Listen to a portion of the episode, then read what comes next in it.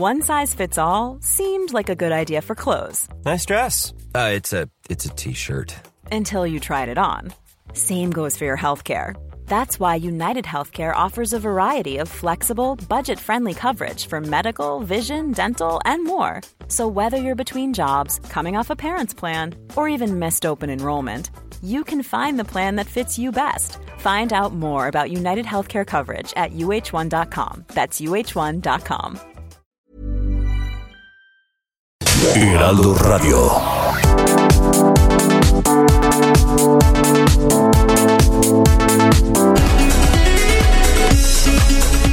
Las noticias. ¿Qué tal? ¿Cómo le va? Buenas tardes. Estás a punto de escuchar Yo soy Javier Alatorre. las noticias con Javier Alatorre. La vamos a pasar muy bien. Comenzamos.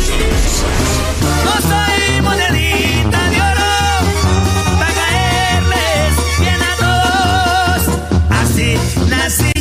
soy. Si no me quieren, ni modo.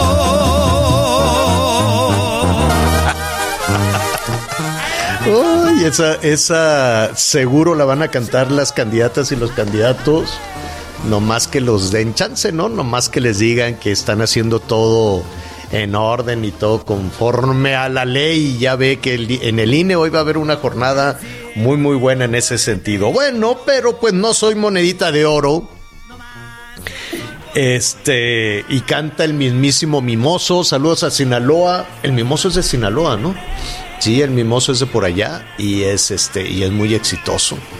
Entonces, este, con esa lo saludamos hoy. No soy monedita de oro. Es más como de ardidón, ¿no? Cuando alguien dice no soy monedita de oro es porque le, le cala. Cuando alguien dice sí, es que yo no soy monedita de oro, es porque alguien le dijo, ándate mucho, muy lejos. ¿Qué hay, Miguelón? ¿Cómo estás? Muy bien, ¿cómo estás, Javier, Anita? Amigos, me da mucho gusto saludarlos. Muy buenas tardes, sí, sin duda, ¿eh? sin duda, creo que, y más ahorita con estos temas, que si la fiscalización del INE, que si empezaron antes de las campañas y que dejen que decida y que me quieren quitar diputados, esa de no soy monedita de oro, sin duda va a ser la canción preferida en esta, en esta jornada electoral, señor. Ya lo sé. Anita Lomelí. ¡Épale! Uy, perdón, perdonen nuestros amigos, tuvimos por ahí una interferencia. Qué mala, qué pésimas están las comunicaciones. No sé si ya tenemos a Anita. Aquí Sí. estoy. ¿Cómo estás, Aquí Anita estoy. Lomelí? Muy bien, muchas gracias. Buenas tardes. Pues hoy los saludo desde Tepcámac, desde el Estado de México, porque fíjate que me vine a ver pues cómo van a elaborar el suero anticovid. Y aquí estamos con unos caballos que la Secretaría de la Defensa Nacional eh, pues trajo a Birmex aquí en las instalaciones de Tecámac y es muy impresionante porque pues los caballos tienen que estar en cuarentena, están aquí en el Instituto de Biotecnología y trabajan también pues para para que los caballos se sientan cómodos, estén a gusto. Y fíjate que los lo, lo que sucede aquí, ejemplo, es que los inyectan, le, le ponen unos pequeños piquetitos de veneno de alacrán a algunos y de víbora a otros, poquitos, suficiente para que los caballos generen anticuerpos, que su cuerpo luche, se defienda y generen anticuerpos. Después, pues les hacen, eh, les, les sacan sangre y dividen el plasma y ahí están los anticuerpos antídoto que ha salvado la vida de millones de personas en México que han sufrido esta picadura. Así que pues este es un lugar considerado estratégico para la salud, muy interesante el trabajo que hacen pues expertos, científicos, especialistas mexicanos. Oye, pues muy bien, a ver si, si al ratito en la, en la comunicación que tenemos vía digital, vía streaming, volvemos a conocer un poco más de lo que sucede, de lo que sucede ahí en Birmex, que en la verdad ahora nos hemos familiarizado muchísimo eh, con, con el trabajo que se está haciendo en el desarrollo de, de los antídotos, de las vacunas, aunque hay que reconocer, hay que decir que es una institución que viene realizando un trabajo desde hace muchísimo tiempo. Va a ser muy interesante saber qué ha sucedido, Anita. Yo, yo entiendo que toda la atención, que todo el dinero, que todo, que, que, todo el, el desarrollo científico pues está alrededor del COVID. Pero pues este las, eh, las vacunas, las vacunas a las niñas, a los niños, se tienen que seguir aplicando. Entonces va a ser muy interesante. Espero, espero desde luego que no que no se registre ningún desplazamiento, es decir, bueno, pues es que con esto que nos pasó, pues hay que se aguanten las niñas y los niños. No, Eh, oye, y Javier. entonces investigaremos no. si efectivamente están recibiendo la vacunación independientemente de, de toda esta candanga. Ajá. es que eh, eh, a, a finales del siglo pasado, Birmes fue potencia en la producción de vacunas.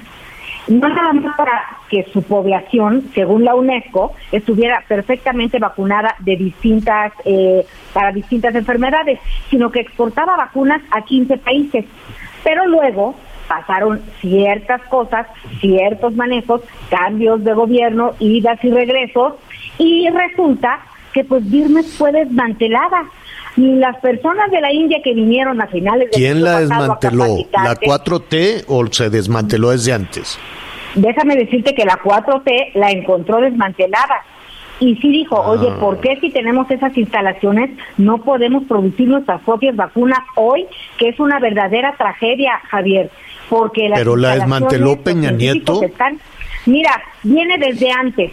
Vamos a investigar para darte eh, fechas y datos, pero sí es algo que se ha llevado unos tres o cuatro sexenios en donde empezaron a, surgir laboratorios privados y pues muchas vacunas que se producían aquí de repente empezaron a traerse de afuera y entonces dijeron, no, pues ya las compramos afuera, ya para qué las producimos.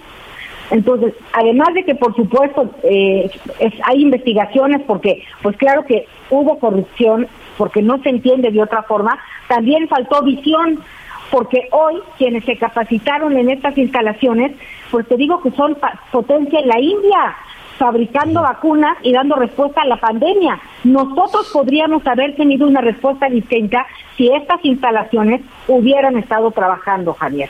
Entonces, el hubiera no existe, aquí se va a producir Claro. por lo pronto este suero y sí, vamos a investigar qué pasó porque de manera muy Sí. dolorosa, pues estamos aprendiendo esta lección de, de una falta total de, de visión. Porque eh, la verdad es que el, el Sistema Nacional de Vacunación funcionaba y funcionaba muy bien hasta hace poquitito. O sea, entiendo esto de, que ah, se desmanteló, pero también es cierto que esta administración ha desmantelado el sistema de salud tal cual, ¿no? Acuérdate que el Seguro Popular adiós y se sustituyó por una cosa que nomás no, no se ve muy claro si arranca, si no arranca. Hay unos estados que lo aplican, otros estados que no lo aplican.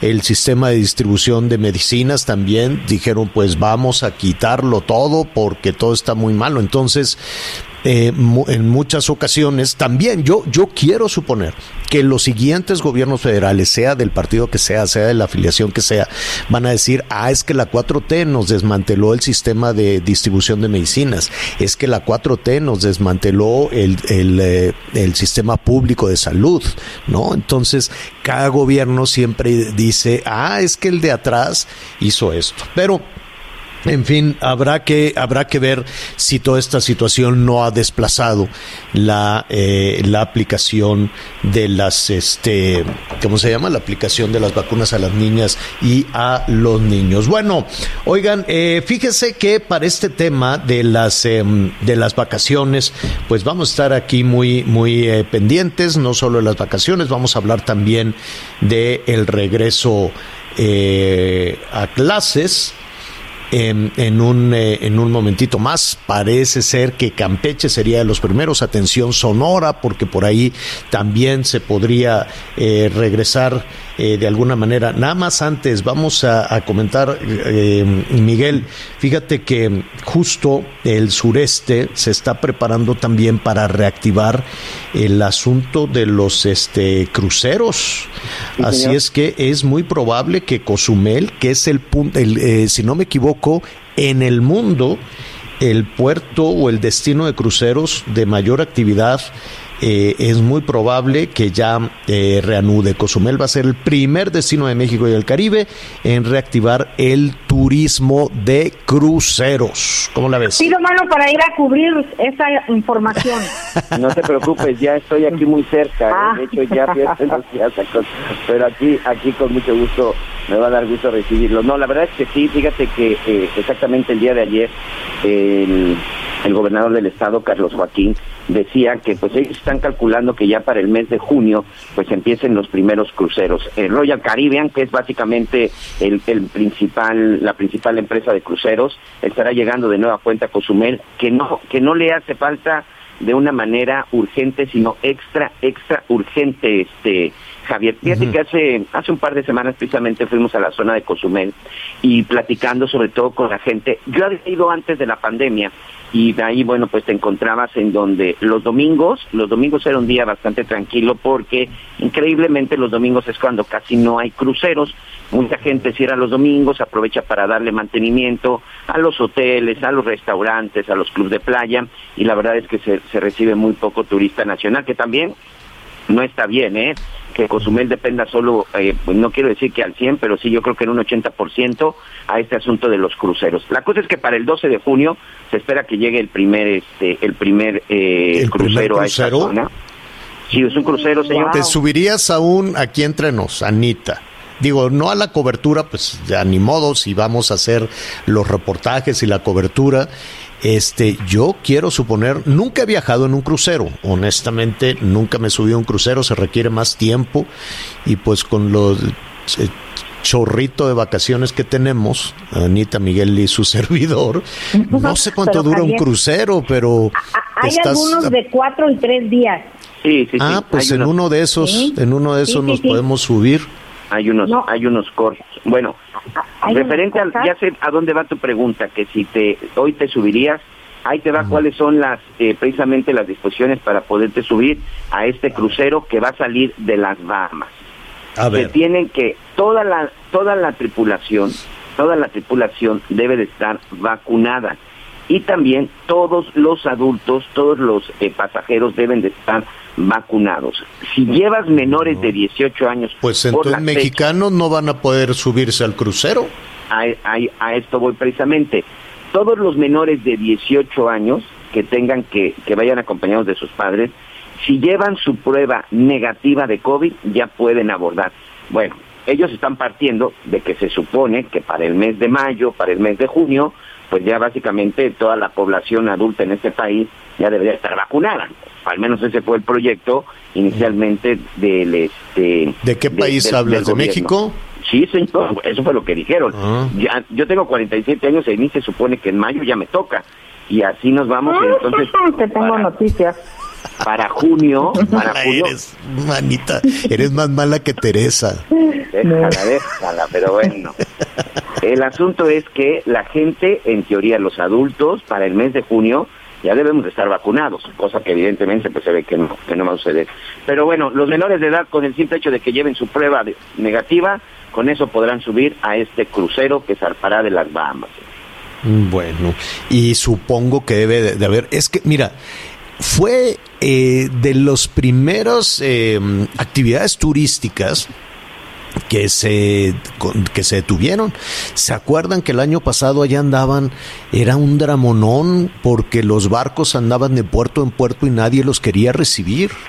Nadie quería recibir a los a los barcos mexicanos. Hubo uno que sí se recibió aquí en México, se bajaron y se fueron todos a sus respectivos países, pero este andaban en Europa, andaban en el Pacífico, andaban en el Atlántico, todos cerraban las puertas porque pues era el, el- el arranque de toda esta situación del COVID y si se contagiaban unos, pues imagínate el contagiadero.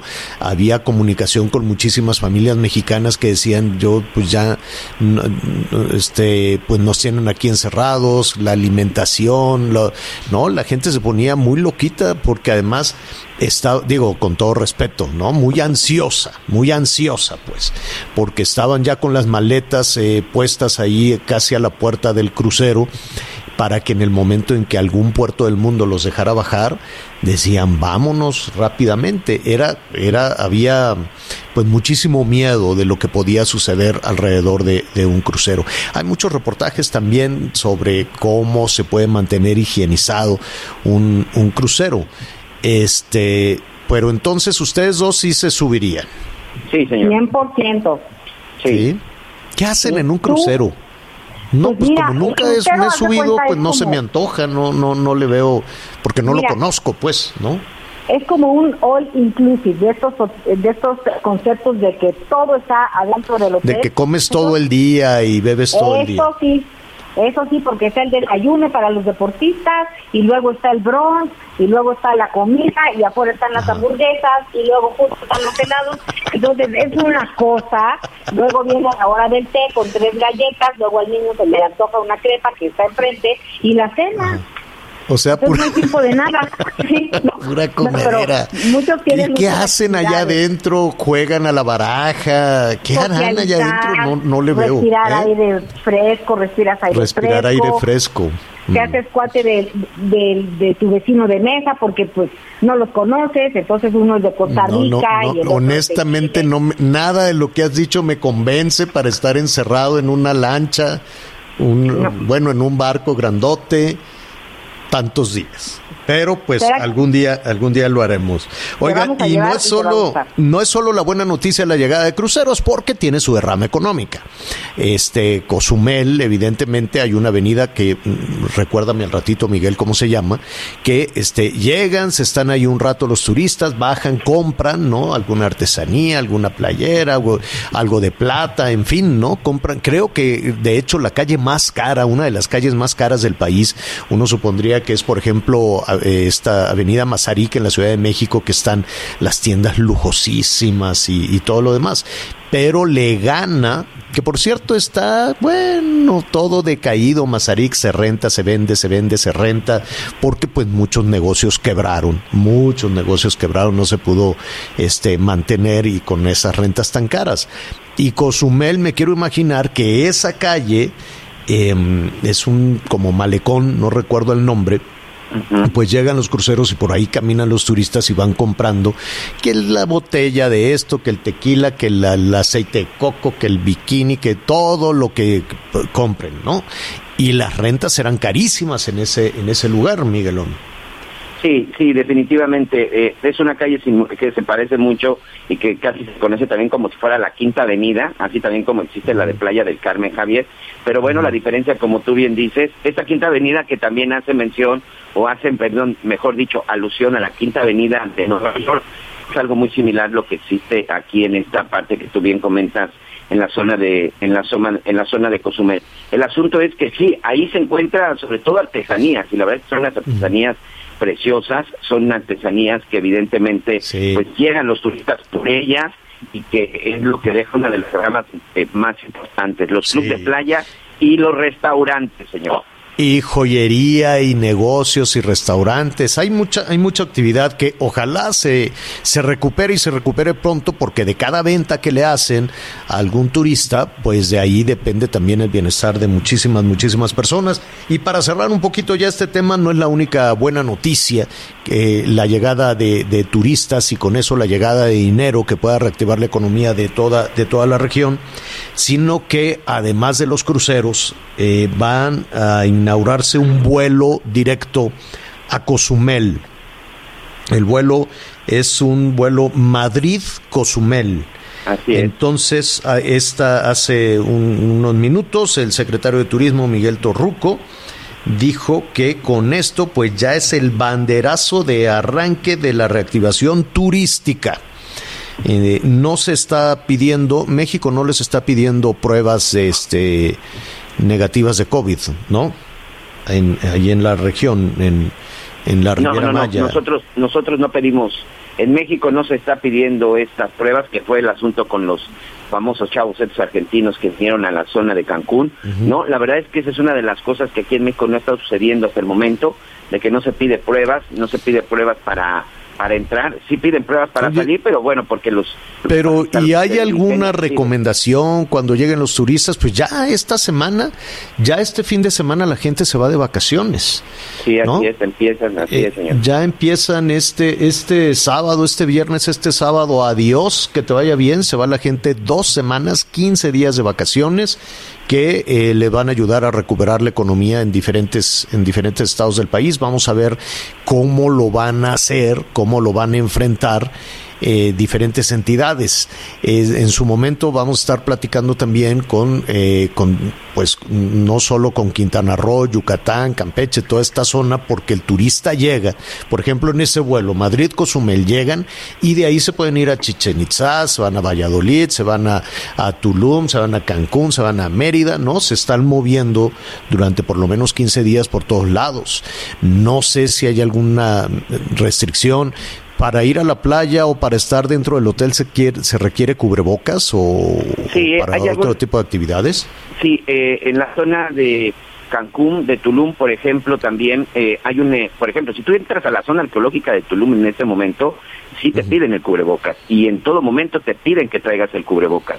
No toman temperatura, no nada, solo cubrebocas. Bueno, eh, en el caso de las zonas arqueológicas sí te toman la temperatura, te ah, ponen tu gel en las manos y debes de llevar tu cubrebocas. En algunas playas te piden por favor que estés a sana distancia, te piden más o menos una distancia de 2 o 3 metros, que últimamente no se ha podido establecer ya esa distancia porque había una cantidad impresionante de, turistas, pero bueno, sí te piden que eh, donde pones, donde tú te asientas, que tenga por lo menos dos o tres metros de distancia de cada persona.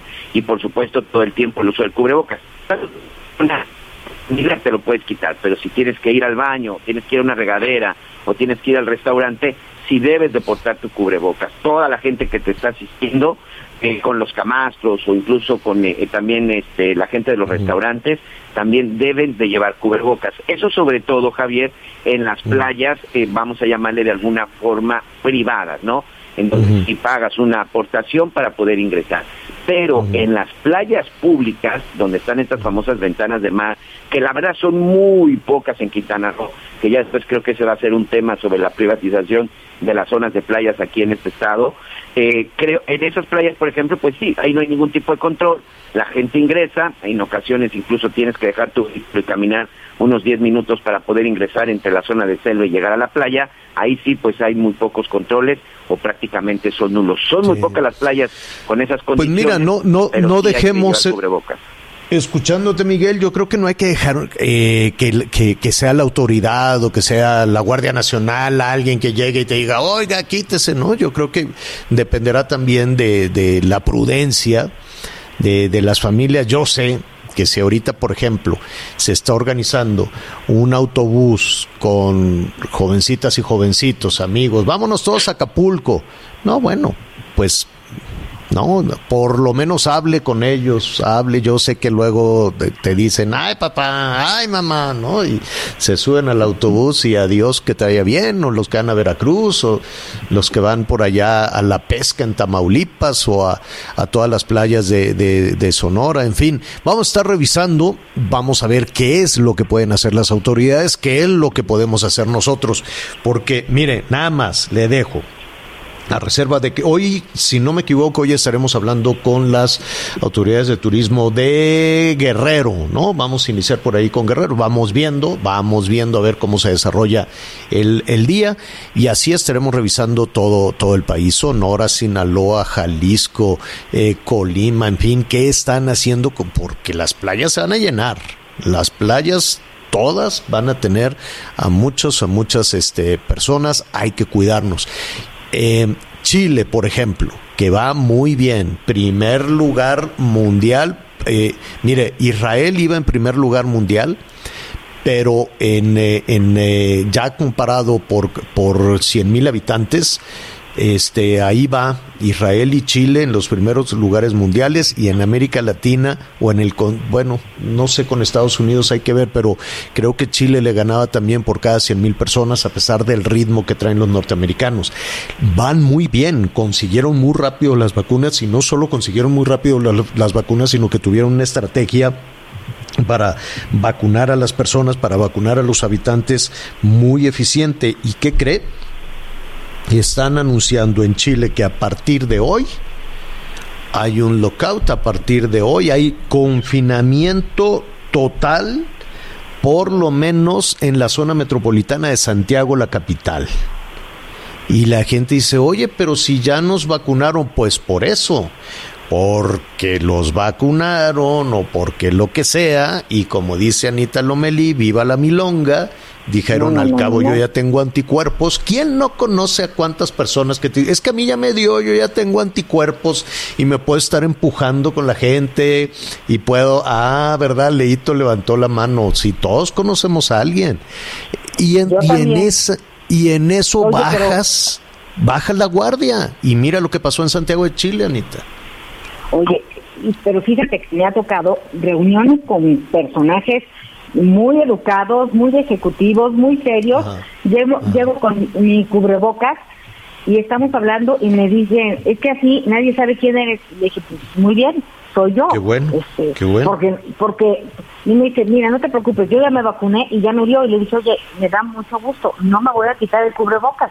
Pero ya me puso en una situación complicada en una junta de trabajo delicada. Me sentí fatal, pero no me quité el cubrebocas. Sí, no, no. pero no, es que nos no. está Eh, pasando, Javier. Exacto, entonces, mire, si ya aguantamos un año, vamos a aguantar un ratito más, un poquitito, un poquitito más. Hay cosas, vamos a hacerle como los japoneses, hay cosas que llegaron para, para quedarse un rato con nosotros, como la higiene, que debería de quedarse para siempre, pero pues eh, nos damos cuenta, lo aprendimos con la influenza y luego se nos olvidó este, eso de lavarse las manos, eso, ¿no? Y, y la misma naturaleza nos lo recordó. Dijeron, regresa la higiene, regresa a lavarte las manos.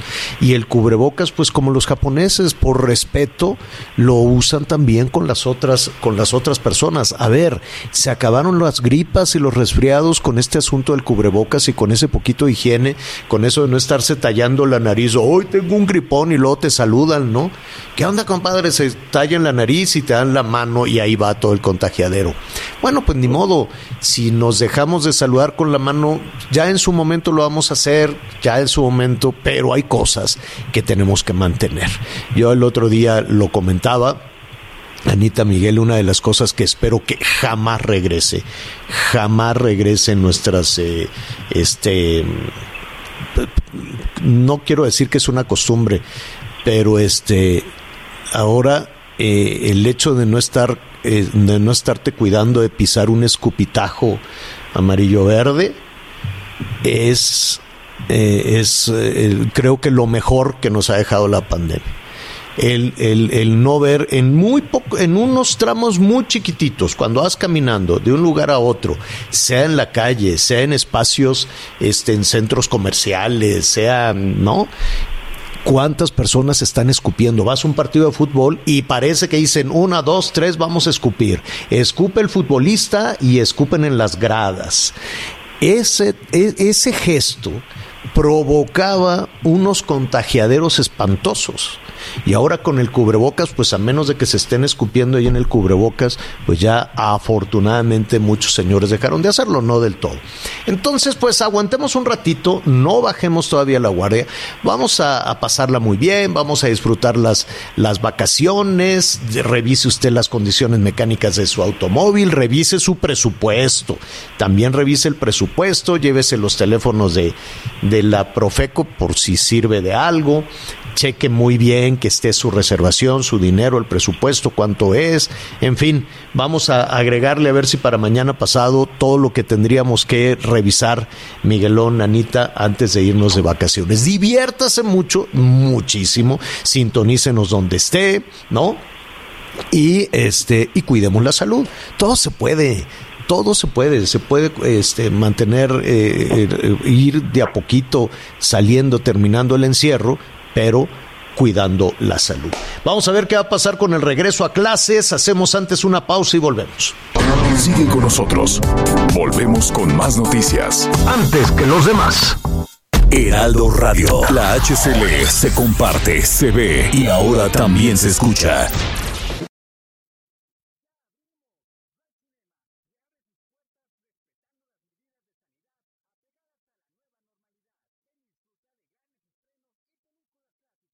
Heraldo Radio.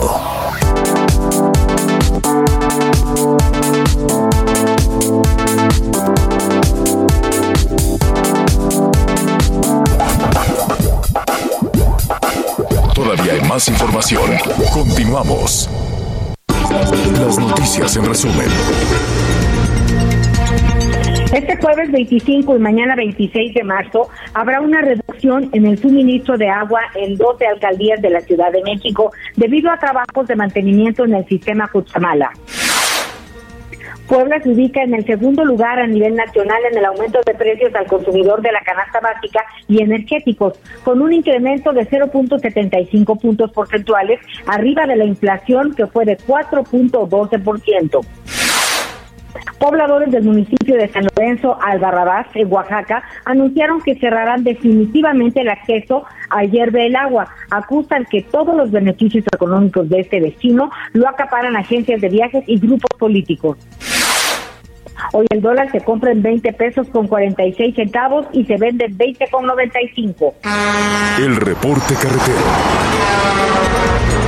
Muchas gracias, saludos a todos nuestros amigos que nos acompañan en este momento en alguna carretera del país. Atención en Guanajuato, se está habilitando un carril para la circulación después de un fuerte accidente en el kilómetro 85, esto en el tramo de la zona que viene precisamente de Querétaro y se dirige hacia San Luis Potosí. Una ruta alterna es en el kilómetro 62 en el entronque de Doctor Mora y también para nuestros amigos en Tamaulipas. También aquí tuvimos un fuerte accidente donde se ve involucrado un tráiler con una pipa, dos trailers con pipa. Eh, este accidente, especialmente en el kilómetro 37 de la carretera que va de Ciudad Victoria a Monterrey. Y finalmente, también un saludo para todos nuestros amigos en Michoacán. Está cerrada la circulación por otro accidente donde también está involucrado otro tráiler, este en el kilómetro 135 de la zona de Uruapan hacia Lázaro Cárdenas.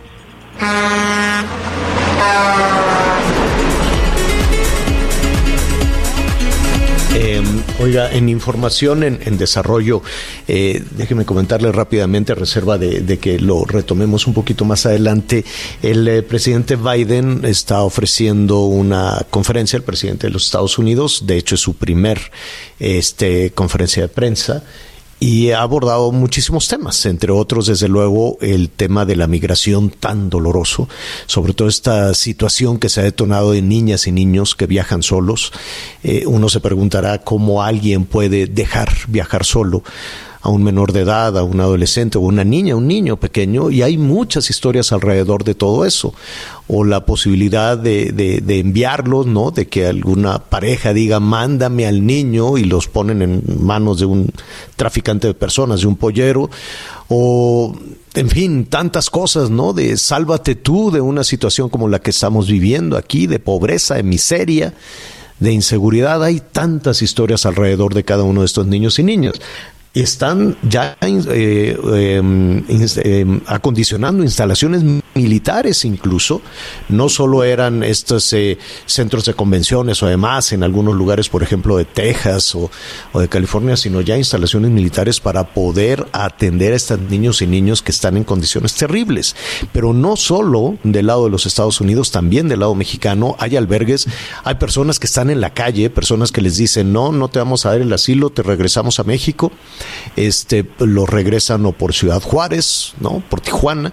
Hay algunos albergues que, por cierto, se les suspendió, cuando estábamos hablando de todos los recortes, pues a muchísimos albergues les dijeron, pues no, no te vamos a dar más dinero, entonces están batallando muchísimo porque pues se les canceló el, el, dinero y en algunos pues más o menos la pueden ir librando, pero otros están en la calle, en la calle, en unas plásticos, este, sin baños, sin alimentos, apiñados ahí en la línea fronteriza tratando, tratando de llegar. Hoy el presidente Biden abordó el tema, dijo que ya se lo encargó a Kamala Harris, la vicepresidenta, pero atención, algo que vamos a desarrollar un poquito más adelante. En pocas palabras dice que México no está cooperando, dice que México no quiere recibir a muchas de las familias que cruzaron por territorio mexicano y pues veremos, ¿no? Porque no no no ha ido del todo bien la relación entre el gobierno mexicano y el nuevo gobierno de los Estados Unidos. Es información que está en desarrollo y se lo vamos a eh, presentar en un momentito más. Como en desarrollo también está muchísima actividad en el Instituto Nacional Electoral, el Consejo General del, del INE pues está en una sesión para revisar si los miles y miles de candidatas y candidatos pues cumplen con lo dispuesto por la ley. A ver, aquí eh, yo le quiero agradecer a Pamela San Martín, ex consejera del INE, que siempre nos ayuda precisamente a entender estos vericuetos. Em, em, eh, a propósito de, de, una revisión que se que entiendo se hará o se hace la fiscalización del dinero que se gastan en precampañas a todas las candidatas y candidatos, no nada más a Félix Salgado. Pero me queda claro que Félix Salgado pues se ha llevado todos los eh, reflectores por los escándalos que hay alrededor de su campaña. Pamela, ¿cómo estás? Muy buenas tardes. Buenas tardes, Javier. ¿Cómo estás? Saludos a tu auditorio.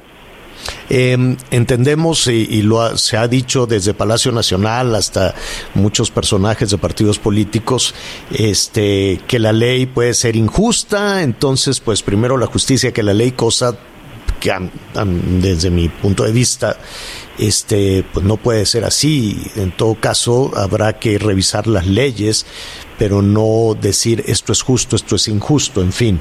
Qué dice la, la, ley electoral respecto a las candidatas y candidatos en la fiscalización de gastos? Eh, eh, en la, ahorita estamos haciendo, eh, el INE está haciendo una revisión de la etapa de pre-campañas, es decir, los mecanismos que siguen los partidos políticos para determinar quién será su candidato de cara a las elecciones. Eh, en estas precampañas la ley establece que todos los aspirantes al cargo de candidata o candidato que participen en el proceso interno de los partidos políticos deben de rendir cuentas al Instituto Nacional Electoral, es decir, qué recursos emplearon y de dónde salieron y para qué se emplearon. Eh, esta es una obligación de rendición de cuentas que tienen todos los precandidatos. ¿Qué pasa? Eh, hay casos que se han dado con los distintos partidos políticos, pero con una particularidad en relación con Morena desde hace ya bastantes elecciones. Y es que se toma la decisión que el proceso interno de selección de candidatos no lo nombran pre-campaña sino que eh, lo establecen como una encuesta para decidir el coordinador de algo de la cuarta transformación. Y entonces consideran que a raíz de no haber nombrado el proceso interno de selección pre-campaña, no tienen la obligación de rendición de cuentas. Pero la ley establece que hay esta obligación de rendición de cuentas y la consecuencia de no cumplir con esa obligación, es decir, de no presentar el informe, es precisamente la cancelación del registro o la pérdida del derecho a ser registrado como candidata o como candidato. Esto es algo que tiene que quién tiene que presentar eh, las cuentas, es decir, quién tiene que decir cuánto dinero y en qué se gastó, el partido político o la candidata y candidato. Quien presenta el informe es el partido político, pero quien le brinda, digamos, quien puede ir aportando la información y quien está obligado a garantizar que se haya presentado ese informe es el precandidato o precandidata y precisamente a partir de criterios del tribunal lo que se lo que se hace de parte del INE en caso de que no se haya presentado el informe es requerir la información al propio precandidato para poder eh, digamos pronunciarse sobre el particular, de por qué no se presentó en su caso el informe. Pero aquí, y si me permites un segundo, Javier, creo que no estamos ante una discusión de si es una ley justa o injusta. No es que sea una sanción excesiva. De lo que estamos hablando es de alguien que quiere ocupar un cargo público en el que tendrá recursos públicos que administrar y que sin embargo en la competencia considera que es injusto que se le pida que rinda cuentas sobre los recursos que fueron mm. empleados para ello. no, pues imagínate que esa filosofía, si esa filosofía se extiende a toda la administración, pues ya no nos enteramos de nada. Efectivamente, si no puedes ni en la competencia garantizar que informas qué fue lo que hiciste y de dónde salió, pues qué podemos esperar que ocurra en el servicio público. Es, digamos, es una regla que tiene una racionalidad, no es una formalidad de presentar un papel es garantizar un ejercicio de rendición de cuentas. Oye, Pamela, este eh, ejercicio de rendición de cuentas, esta fiscalización, ¿es aleatoria? Es a solo algunos este, candidatos, es a los candidatos a los gobiernos de los estados o es a todos, porque pues, la tarea es enorme, son 20 mil cargos de elección popular. Es una tarea que se realiza respecto de todos y cada uno de los candidatos. Eh, a partir del 2014 lo que se estableció es que la fiscalización se tiene que realizar a tiempo real. Es decir, no es que al final de las precampañas o al final de las campañas se hace la revisión correspondiente, sino que la rendición de cuentas se tiene que ir haciendo momento a momento, precisamente para que la autoridad pueda hacer la revisión de todos los informes. Eh, donde se focalizan ciertas eh, revisiones, sí puede ser no aleatorio, pero con criterios o con criterios de la autoridad pero eh, usualmente tiene que ver con el monto, tiene que ver con las características mismas. ¿Y cuál es eh, en este momento la situación del candidato de Morena al gobierno de Guerrero, Félix Salgado Macedonio? En este momento es un candidato registrado porque eh, recibió el registro por parte del organismo público local del estado de Guerrero y actualmente estamos en espera de lo que resuelve el Consejo General. Hay una, un dictamen de la Comisión de Fiscalización, que es un proyecto de resolución que la Comisión de Fiscalización aprobó y que será subido a decisión del Consejo General, pero esta decisión no le corresponde a la Comisión de Fiscalización, sino al Consejo General y ahí se determinará si no solamente el caso del candidato Salgado Macedonio, sino todos los candidatos y las candidatas que se encuentran en el supuesto de no haber rendido cuentas, eh, se aplique esa sanción. Entonces, para, para eh, eh, retomar esta situación, la Comisión de Fiscalización del INE dijo, oigan, como no tenemos aquí el reporte de los gastos de campaña. No tenemos el reporte de los ingresos, no tenemos el reporte de los gastos de campaña, sea de encuesta, sea como sea, no sabemos cuánto se gastó y cómo se gastaron. Por lo tanto, eh, habría que retirar la candidatura de Félix Salgado. ¿Así es? Eh, la fiscalización como tal se llevó a cabo en febrero. En febrero se dieron cuenta que no había el reporte de gastos respecto de distintos candidatos y candidatas, entonces se inició un procedimiento oficioso para requerir directamente. Ah, se le informó, se le dijo, oye, no has rendido cuentas. Claro, y ahí es precisamente lo que será materia de discusión a partir de la respuesta que se recibió por parte de los distintos candidatos y candidatas. En el caso de lo que ha señalado en el espacio público, no conozco el expediente que tienen en el INE, pero lo que ha señalado en el espacio público es que no tenía que rendir cuentas porque no se celebró una pre-campaña, sino una encuesta para elegir a coordinador estatal bueno, pero de las, la Cuarta las encuestas también cuestan. Y, pero aquí la rendición de cuentas no es sobre el costo de la encuesta en sí mismo, porque los mecanismos participativos, digamos, o supongamos, si un partido pone casillas y urnas, esos costos no se suman a los gastos de precampaña. Sí se tiene que rendir cuenta, pero digamos, de los gastos generales del partido. Los gastos de precampaña que se tienen que reportar en esta, en esta etapa son aquellos eh, gastos o ingresos que tienen que ver con eh, las actividades realizadas para lograr la candidatura. Es decir, si se puso un espectacular, si se elaboró un video, si se pagó pauta en redes, si se puso una manta, una valla. Exacto, todo, todo, todo eso, porque que no se quedó únicamente en la encuesta. Finalmente, Pamela, ¿quién resuelve el, eh, el el Consejo General. A ver, la, comisión ya propuso este pues cancelar la candidatura de Félix Salgado. Es la propuesta de la Comisión de Fiscalización que salió ayer por la noche. ¿Esto lo tendría que resolver quién? ¿El Consejo o se va a tribunal? Lo resuelve el Consejo General, está eh, en sesión en este momento el Consejo General y está en el orden del día este punto. Eh, de ahí las personas inconformes, llámese personas o partidos, eh, pueden presentar una, una impugnación ante el Tribunal Electoral del Poder Judicial de la Federación y si se presenta esta impugnación, quien resolverá en definitiva será el tribunal.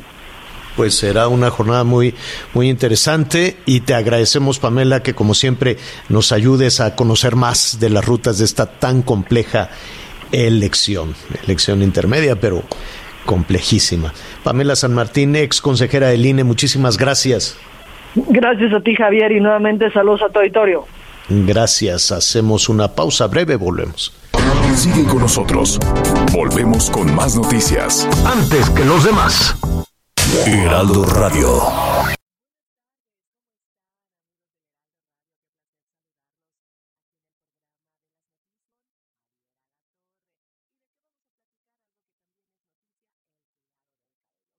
Heraldo Radio. La HCL se comparte, se ve y ahora también se escucha.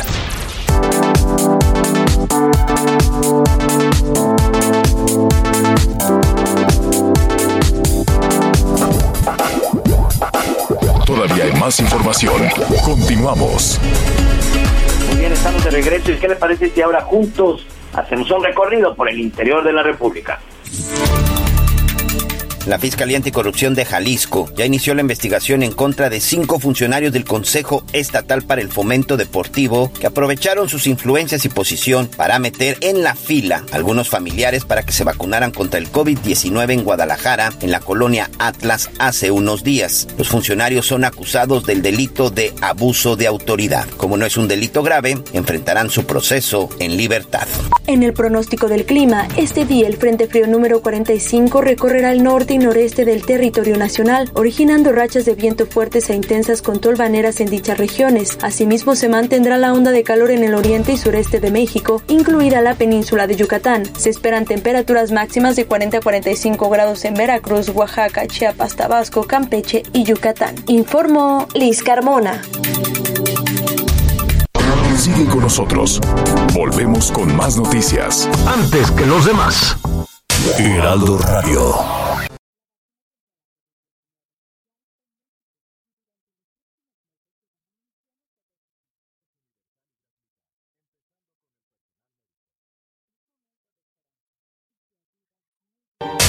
Heraldo Radio.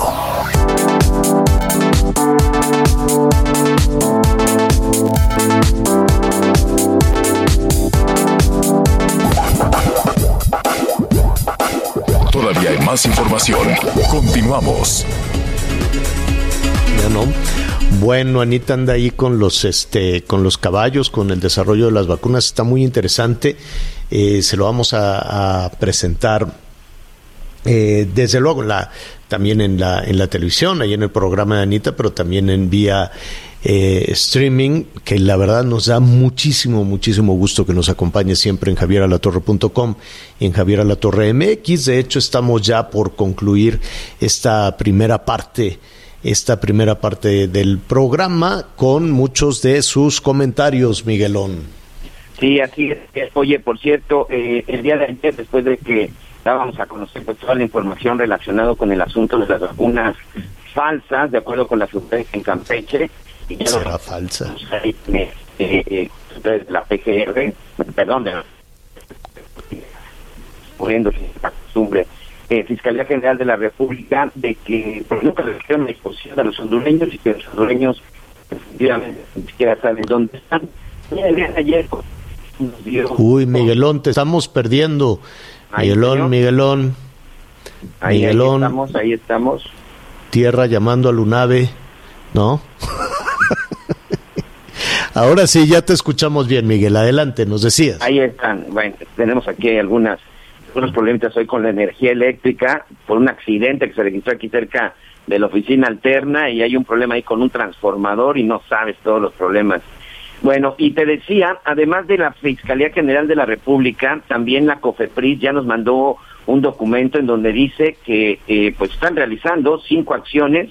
Me llama la atención porque hoy estamos ya, eh, que es 24, 25 de marzo, ya pasó exactamente una semana y pues resulta que todavía no tienen pues los análisis completos para determinar si esta vacuna es falsa o no y también Cofepris dice que por lo menos el etiquetado ese sí es falso, ese no corresponde al lote de vacunas que llegaron de Rusia y ahora pues están revisando pues el interior, el químico, pero de esto todavía no tenemos resultados, señor.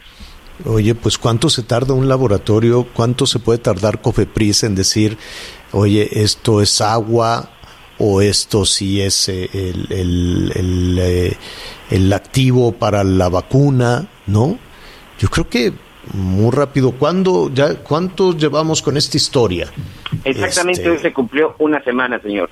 Fue el 18 de marzo a las 8 de la mañana cuando se aseguró la avioneta con estos más de mil frascos, que es el equivalente a cinco mil dosis. Se pretendían salir de México, de la zona del aeropuerto de Ciudad del Carmen en Campeche, con destino a San Pedro Sula, en Honduras. Bueno, pues eh, nada más, eh, porque vamos a continuar con el tema, desde luego, en la transmisión vía streaming, en la transmisión digital, a través de javieralatorre.com, Javier Alatorre MX, porque Honduras dice, a ver, las vacunas son buenas, las vacunas no son piratas, las compramos en México, las vacunas ya se aplicaron en Honduras. Esto quiere decir que la hielera que tiene la COFEPRIS no fue el único cargamento de vacuna que salió de México a Honduras. En Honduras ayer nos decían, la vacuna ya está aquí, la vacuna ya se aplicó y salió de México. Entonces, pues veremos, veremos qué hay lo que hay alrededor de todo esto. Hasta aquí entonces la primera parte del programa. Eh, Miguelón, vamos a continuar en un momentito más. Le agradecemos, le agradecemos desde luego a, eh, eh, a quienes nos escuchan a través de Audiorama y El Heraldo Radio. Siga con nosotros.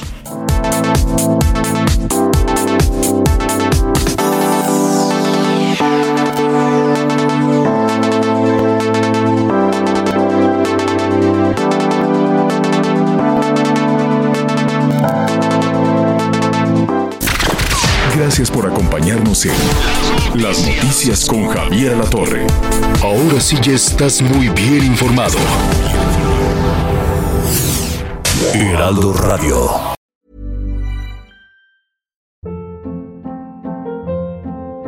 Hold up. What was that? Boring. No flavor. That was as bad as those leftovers you ate all week. Kiki Palmer here, and it's time to say hello to something fresh and guilt-free. Hello Fresh. Jazz up dinner with pecan-crusted chicken or garlic butter shrimp scampi. Now that's music to my mouth. Hello Fresh. Let's get this dinner party started. Discover all the delicious possibilities at hellofresh.com.